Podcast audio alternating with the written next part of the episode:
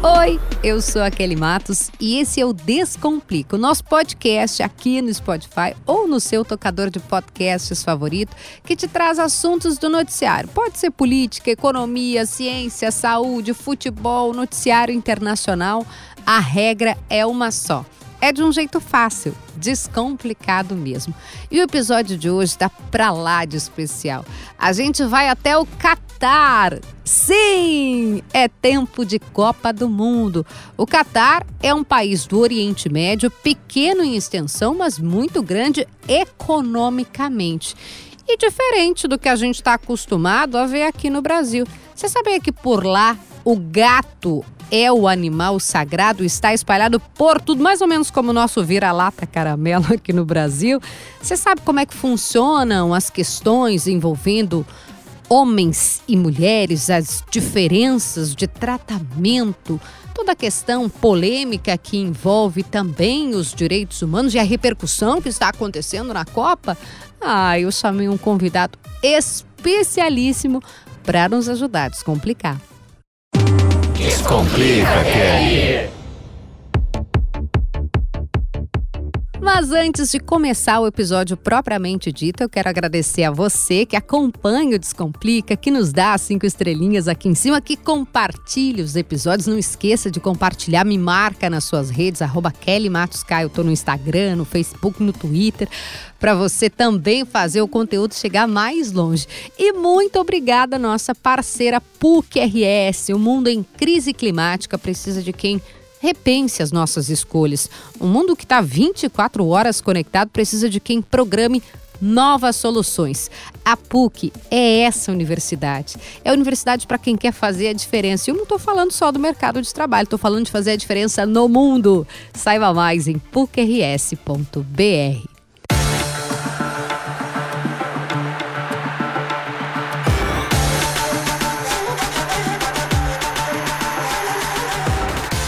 episódio de hoje vai falar sobre Copa do Mundo. Essa trilha sonora já identifica. Estamos falando do Catar, o país que é sede dos Jogos do Mundial de Futebol nesse ano e que tem algumas uh, particularidades, diferenças em relação àquilo que a gente está acostumado a ver aqui no Ocidente. E para isso a gente vai até o Oriente, a gente vai até lá, a gente vai fazer essa visita, mas com um olhar muito especial.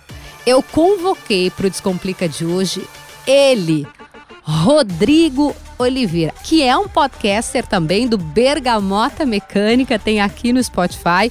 Eu adoro o trabalho do Rodrigo, do Rafael, do Diori, é espetacular. Um dos maiores repórteres de futebol. Eu acho que, eu, que eu, vou, eu vou inclusive ampliar, um dos maiores repórteres que eu conheço, porque o Rodrigo atua em todas as frentes. É repórter da Rádio Gaúcha, de Zero Hora, de GZH, ele está sempre atento, tem um olhar muito peculiar para cada um dos eventos que ele acompanha e veio nos ajudar a descomplicar. Sou absolutamente fã. Rodrigo Oliveira, tudo bem? Tudo ótimo, Kelly. Não tenho nem roupa para participar do Descomplica podcast, do qual sou ouvinte e admirador. Assim como sou ouvinte e admirador de ti, retribuo dizendo que Tu é uma das grandes jornalistas da nossa geração e é muito legal poder bater esse papo contigo aqui direto do Catar. Oh, meu Deus, oh, meu Deus. A gente troca elogio aqui porque a gente também é muito amigo, além de tudo, né? Além de trabalhar juntos. Eu, particularmente, eu e a minha família somos muito. A gente ama muito o Rodrigo Oliveira e vocês vão ver porque o papo vai ser delicioso, eu tenho certeza. A primeira coisa, porque o Rodrigo tem um olhar muito apurado e de todas as coberturas que faz, é, isso é uma das coisas que me chama a atenção, ele, ele consegue encontrar histórias, personagens, detalhes que muitas vezes outras pessoas não encontram. Eu quero saber já de cara, Rodrigo, que Catar é esse? O que, que você encontrou aí é, estando para a cobertura da Copa do Mundo? Eu acho, Kelly, que a gente está presenciando e testemunhando um duelo de narrativas. A realização da Copa do Mundo no Catar, ela não é por acaso.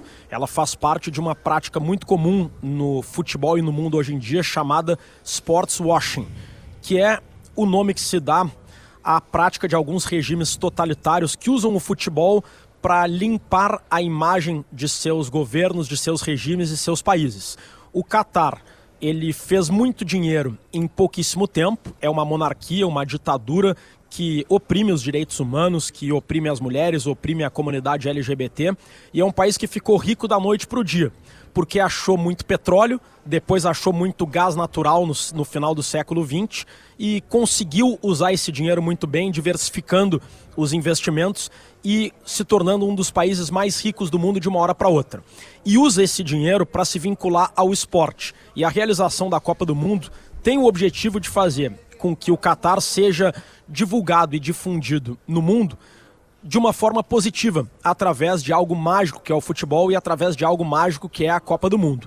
Eu falo em duelo de narrativas porque eu noto a imprensa esportiva não passando pano de forma alguma para isso. A imprensa uhum. esportiva que está aqui, em sua maioria, fala sobre as opressões, fala sobre a falta de liberdade e acredito que isso está nos dando uma oportunidade muito grande, Kelly, de discutir como nunca a opressão aos direitos humanos aqui no Catar, mas mais do que nunca a opressão aos direitos humanos, inclusive no mundo ocidental. Então, quando eu falo em duelo de narrativas, nós temos de um lado a ditadura do Catar usando a Copa para passar pano para o que acontece aqui, e temos boa parte da mídia internacional usando a Copa para se debater como nunca temas que antes não eram debatidos nem aqui no mundo árabe e nem no Brasil, nos Estados Unidos, na Europa e no mundo ocidental. Não é tão verdade isso que você está dizendo que foram várias as seleções que de alguma forma, se não puderam usar a braçadeira, né, porque foi proibido pela FIFA, aquela do do, do amor, da, das cores do arco-íris, ou colocaram a mão na, na boca, como fez a seleção da Alemanha, ou o próprio Irã não cantou o hino, aí numa referência à, sua nação, né, e as violações de direitos humanos. Queria que você contasse um pouquinho do que está acontecendo de reação, exatamente como você citava na resposta anterior, né?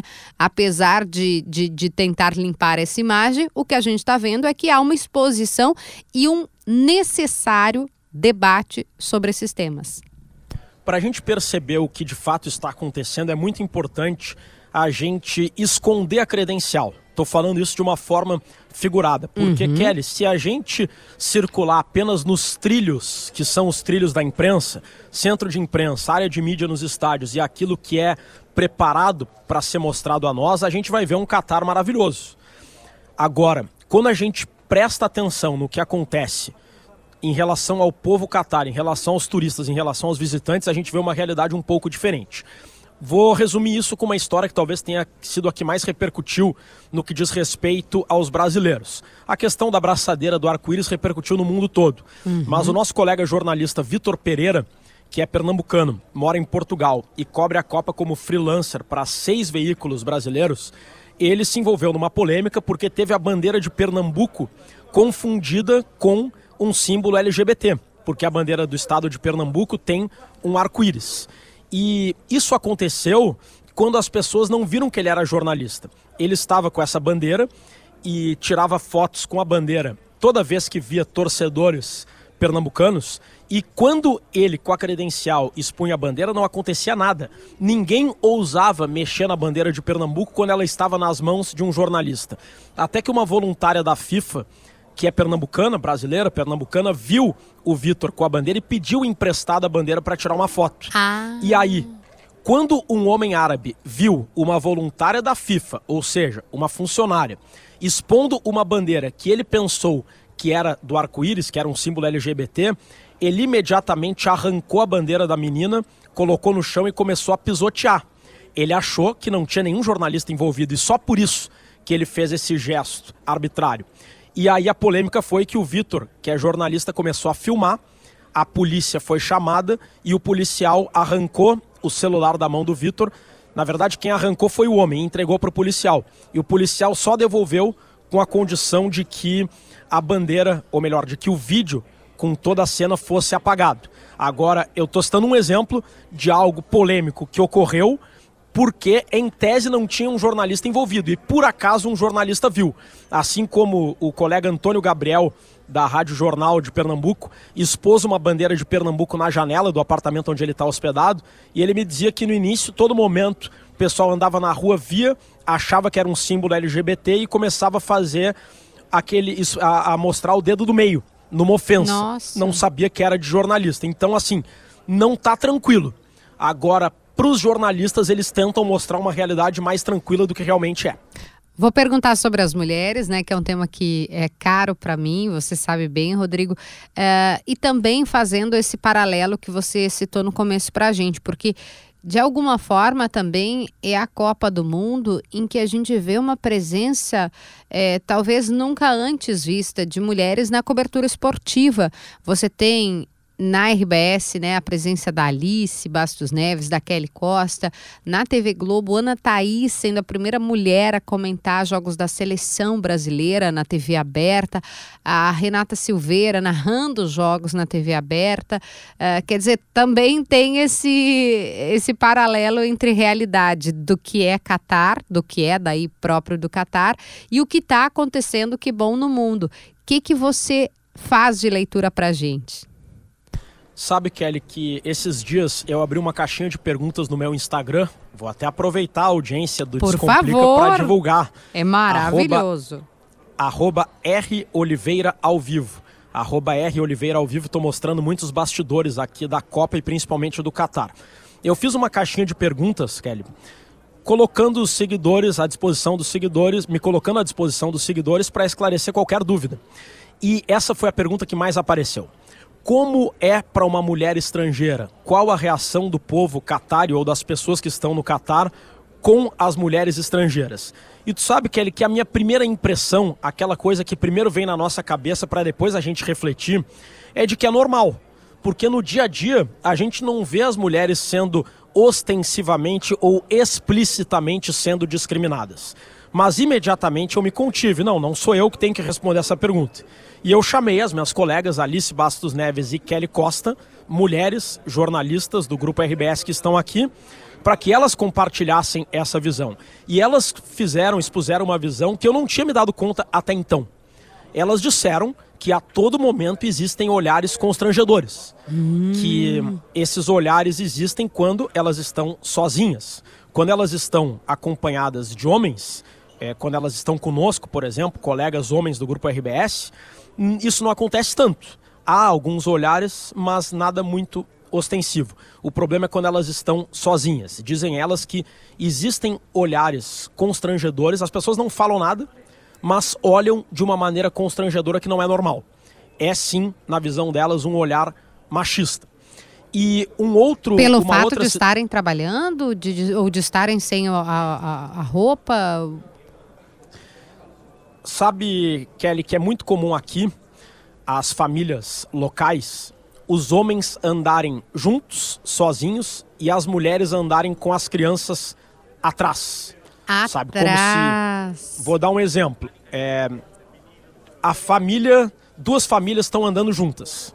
Em vez de andar todo mundo junto conversando como iguais, os homens andam na frente conversando e as mulheres andam atrás, cuidando das crianças e conversando existe de uma forma implícita, digamos, uma relação de subserviência, sabe? É, pelo menos é algo que a gente viu muito aqui. Então, para eles olharem uma mulher como a Alice, como a Kelly, andando sozinhas, de forma independente, de forma. É, de uma forma independente e trabalhando, uhum. aparentemente não é algo comum. Eu não saberia te dizer, sabe, Kelly, nem a Alice e a Kelly souberam responder o motivo do olhar. Se é um olhar é, no mínimo é um estranhamento. No mínimo exato, é um estranhamento. Exato. Eu não saberia te dizer, e nem elas saberiam dizer, se é um olhar com uma conotação de assédio, se é um olhar com uma conotação de estranhamento, se é um olhar que é porque achou ela bonita, ou se é porque está questionando o que, que tu está fazendo sozinha. É muito difícil a gente responder essa pergunta, nem a Alice nem a Kelly sabem afirmar com certeza. Mas o fato é que esses olhares existem e, principalmente, eu não percebi. Porque isso é uma coisa que só a mulher percebe. Claro. Assim como, né, Kelly, qualquer ato explícito ou implícito contra uma mulher no Brasil, nos Estados Unidos, na Europa, ele é claramente percebido pela mulher. O homem pode ter uma ideia, o homem pode supor, pode perceber algo, mas só a mulher vai se dar conta. E eu acho muito importante a gente, claro, é, é óbvio que quem está me ouvindo vai ter uma tendência a criticar com razão o machismo presente aqui, mas a gente não pode criticar o machismo que existe aqui, o machismo cultural, acreditando que onde a gente vive é tudo maravilhoso, porque não é, né? É, eu acho que é importante a gente fazer essa, essa reflexão e o Rodrigo como repórter perspicaz que é, consegue captar muito disso aqui para a gente. E importante que a gente leve essa reflexão também, como o Rodrigo disse, para os países do Ocidente, que a gente possa pensar também nos nossos espaços o que, que é possível melhorar ou não. Mas eu quero saber também de coisas boas, Rodrigo. Teve uma coisa que eu adorei de saber de curiosidade do Catar, que é a história dos gatos. É, aqui no Brasil a gente tem o cachorro caramelo quase como uma figura, é, eu não diria sagrada, como é o gato no Catar, mas ele está presente em todos os lugares. Aí o gato ou os gatos estão até mesmo no centro de imprensa. Eu diria que o gato é para os árabes o que o cachorro é para nós brasileiros.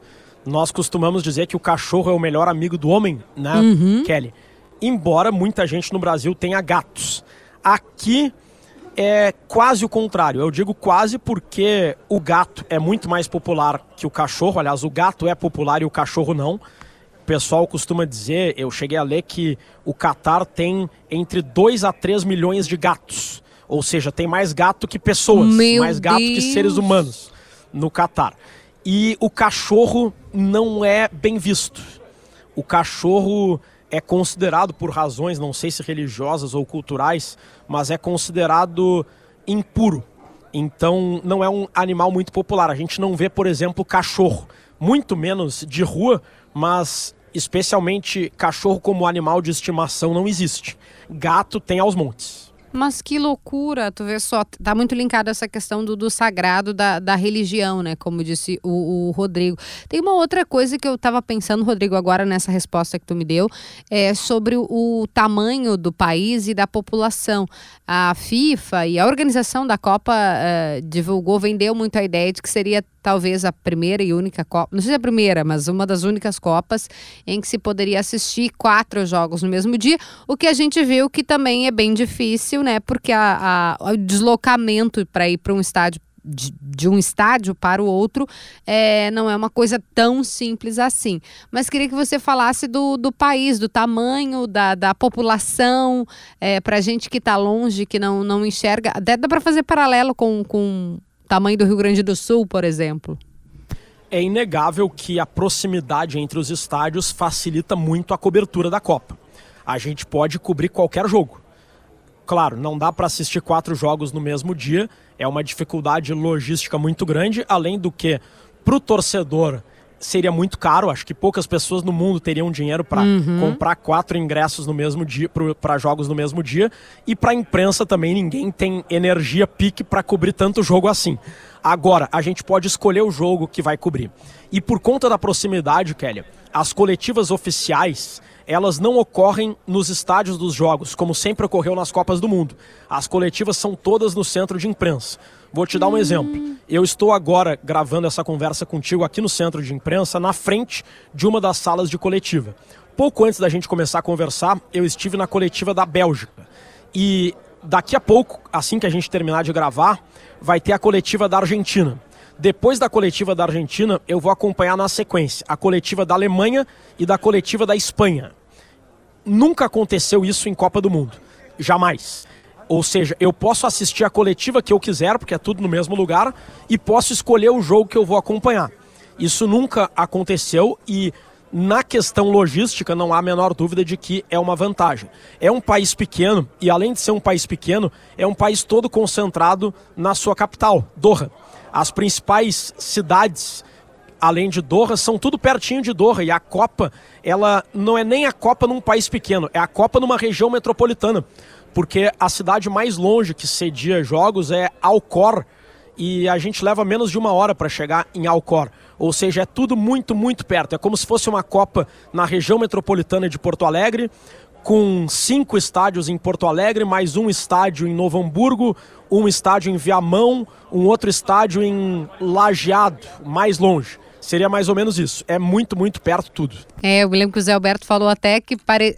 parecia, não parecia, mas uh, seria a, a, Olimpíada, né? Que é numa cidade. Os Jogos Olímpicos, que você cobriu bem, é, tem isso de, de, de ser mais concentrado, diferente de uma Copa.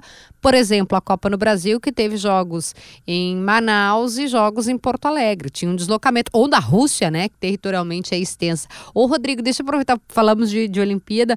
Eu me lembro que um sucesso da, da, desse olhar peculiar, particular de você na sua cobertura na Olimpíada era a, a questão da privada, sim, do vaso, lá no, no Japão, né? E aí o pessoal adorou porque era uma coisa diferente. Ah, o uh, que, que tem de diferente no Catar? O vaso, enfim, não sei se tu quer explicar, mas é que o vaso no Japão é diferente.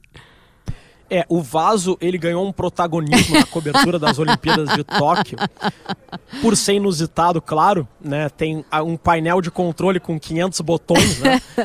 Mas também por conta da pandemia. A gente chegou em Tóquio e tinha que fazer uma quarentena de três dias sem poder sair do hotel. Isso. Tinha que cobrir a Copa de dentro do quarto do hotel. Então não tinha muita coisa pra gente falar, né? A gente se abastecia das agências de notícias. E aí qual era o assunto? Era o vaso. O vaso salvou a nossa cobertura por três dias. aqui, aqui no Catar não tivemos esse problema, mas eu acho que o que causa mais. É, não é perplexidade, mas o que chama mais atenção é o idioma em árabe. Por exemplo, a estação de metrô a gente decora os nomes, os nomes do nosso alfabeto. Só que a tela fica mudando. Sei lá, mostra ah. 10 segundos em inglês, 10 segundos em árabe. Aí eu tô na dúvida se a próxima estação é a minha ou não. Aí eu vou olhar e tá em árabe. Aí eu digo, e agora? É essa ou não? Esse, eu não entendo esse símbolo. e agora, se parar, eu desço ou não? Aí tu fica cruzando os dedos, muda para o inglês, muda para o inglês, muda para o inglês. Aí muda a feito, não é aqui, tem mais três. Aí tu pensa assim, tá, não, eu vou contar três paradas, porque se quando eu olhar tiver em árabe, eu sei quantas paradas faltam. Então, a questão do idioma é que, é que chama mais atenção, é que causa um pouco mais de. de é, que chama mais atenção, né? E a outra a questão da gastronomia, sabe, Kelly? Eu sou um cara muito carnívoro na minha alimentação. Uhum. E é o que eu mais sinto falta. Isso Aí é uma coisa tem? muito do Brasil, né? Ah, tem, bom, é. mas pouco. Não, não vai ter um contrafilé, um entrecô como no Brasil, né? É, eles comem muito mais peixe. Aliás, a pesca é uma atividade é, dessa região há muitos séculos, né? Tem muito mais peixe, frango, mas o tempero é diferente, a forma de cozinhar é diferente. Questão de carboidrato, arroz, massa é igual. Mas a questão da carne, para quem gosta de carne, é, digamos, o que o cara mais sente falta aqui. Rodrigo, eu tô apaixonada por esse episódio só sobre Qatar, porque eu tinha combinado com o Rodrigo que a gente ia falar de futebol também. Então eu vou fazer o seguinte, combinar contigo aqui ao vivo durante o episódio, que a gente vai fazer um segundo episódio pra gente falar de futebol, porque eu sou absolutamente apaixonada. Rodrigo, então, nem se fala, trabalha com isso. Mas aí pra gente dar o spoiler pro próximo episódio em que a gente vai falar que é, daí vai sair nos outros dias, tá? A gente tem que deixar o Rodrigo trabalhar também para rádio, para GZH, para Zero Hora, para RBS TV. Aí a gente dá um espacinho e faz futebol depois. Mas eu quero te pedir um spoiler para a gente pelo menos falar do que tá aparecendo em termos de futebol. Uma coisa que a gente viu é que aquela famosa frase do Galvão, né? Não tem uma bobo no futebol, é, é algo que é uma realidade. Foi Copa de Zebras e foi Copa em que as seleções que sabendo, se sabendo inferiores, mostraram uma força física mais do que tática também, né? A gente tem a, a Arábia, por exemplo, mas uma força física que deu muito trabalho para os grandes. O que, que você destaca de, de tópicos principais de futebol para a gente fazer uma leitura e também já chamar para o próximo episódio em que a gente vai conversar sobre futebol? Primeiro quero dizer que eu acordei hoje muito feliz porque eu ia participar de um episódio do Descomplica Kelly e vou dormir feliz porque eu vou participar de dois. Ah, amor, Fico aqui é muito assim. feliz com essa oportunidade dupla. Vou deixar alguns tópicos, algumas manchetes. Boa. É a, é a Copa das Zebras, a Copa das Lesões, é. a Copa em que as torcidas europeias encolheram e a Copa em que alguns países que nós conhecíamos muito pouco em relação à vibração com o futebol, mostraram o quanto eles têm torcedores apaixonados. Mais precisamente, Marrocos, Arábia Saudita e Tunísia. Esse homem é maravilhoso. E de seleção, seu destaque. Bom, a gente está gravando, gente, só para vocês terem uma ideia. O Brasil ainda não fez a sua última partida da fase é, classificatória, na primeira fase. É, a gente vai fazer com base no que a gente viu até aqui, dos jogos que foram realizados né, contra a Sérvia e contra a Suíça lesões é uma coisa que o Rodrigo já destacou e que aparece ali. Mas também já apareceu a questão de o Brasil ter outros talentos além de Neymar. Em que pese eu, e aí já vai da polêmica, eu sou completamente apaixonada pelo futebol do Neymar. E aí o pessoal Somos já vai dois. me cancelar, já vamos sair eu e o Rodrigo cancelado daqui. Acho que é cracaço e não pode nem pensar em não jogar com o Neymar. Mas faça a sua leitura de seleção, Rodrigo, então, por favor. Eu vou deixar uma outra manchete para o próximo episódio. Gosto. Eu tenho uma tese para explicar por que o Neymar é tão odiado pelas nossas gerações e as mais antigas. Porque Opa. a gurizada ama o Neymar, né, né Kelly? Ah, então eu sou jovem. De... Eu sou jovem, então. Mas assim, na nossa geração, eu e tu temos idades parecidas, né, Kelly? Uhum. Na nossa geração, eu e tu somos exceções. É verdade. Entre nós, pessoal da nossa idade e pessoal mais velho que nós, tem um ranço com o Neymar. Tem um ranço. E eu tenho uma tese para explicar isso, mas é uma tese mais longa, eu vou deixar para o próximo episódio. E também em tom de manchete, eu acho que o Brasil a Espanha e a França arrancam como favoritas nessa fase de grupos e a Argentina, se elas classificar, na minha opinião, é uma seleção que tende a crescer no mata-mata. Obrigada, Rodrigo. Que delícia te acompanhar aqui. Sou absolutamente fã, já falei aqui, né? Meu amigo querido, um amigo da minha família. E, e o Rodrigo pode ser acompanhado, como eu disse, em Rádio Gaúcha, Zero Horas GZH, mas também nos podcasts. Eu falei do Bergamota Mecânica mais cedo, que eu adoro, é muito, muito legal, com o Diori, com o Rafael Gomes também. Mas o Rodrigo é um especialista em beach tênis. Olha, essa é uma super credencial. Saque na 5 é um dos podcasts do Rodrigo também. E você pode acompanhar lá no Instagram, R Oliveira ao vivo. Tudo junto, tem o um selinho de verificado. Você vai ver que tem uma foto com o Galvão Bueno, foto ali com o Maurício Saraiva, com o Gabardo, com o Zé Alberto. Lá no Instagram tem muito bastidor e tá legal demais. A gente vai ficando por aqui, né? Com o Descomplica de hoje e agradecendo a PUC. PUC RS, o mundo em crise climática precisa de quem repense as nossas escolhas. O mundo 24 horas conectado precisa de quem programe novas soluções. E a PUC veio para isso. A PUC é essa universidade. A universidade para quem quer fazer a diferença. E eu não estou falando só de mercado de trabalho, estou falando de fazer a diferença no mundo. Saiba mais em pucrs.br. O episódio de hoje fica por aqui, mas eu já te convido a acompanhar mais episódios e eu estou te esperando aqui mesmo. Um beijo, até lá.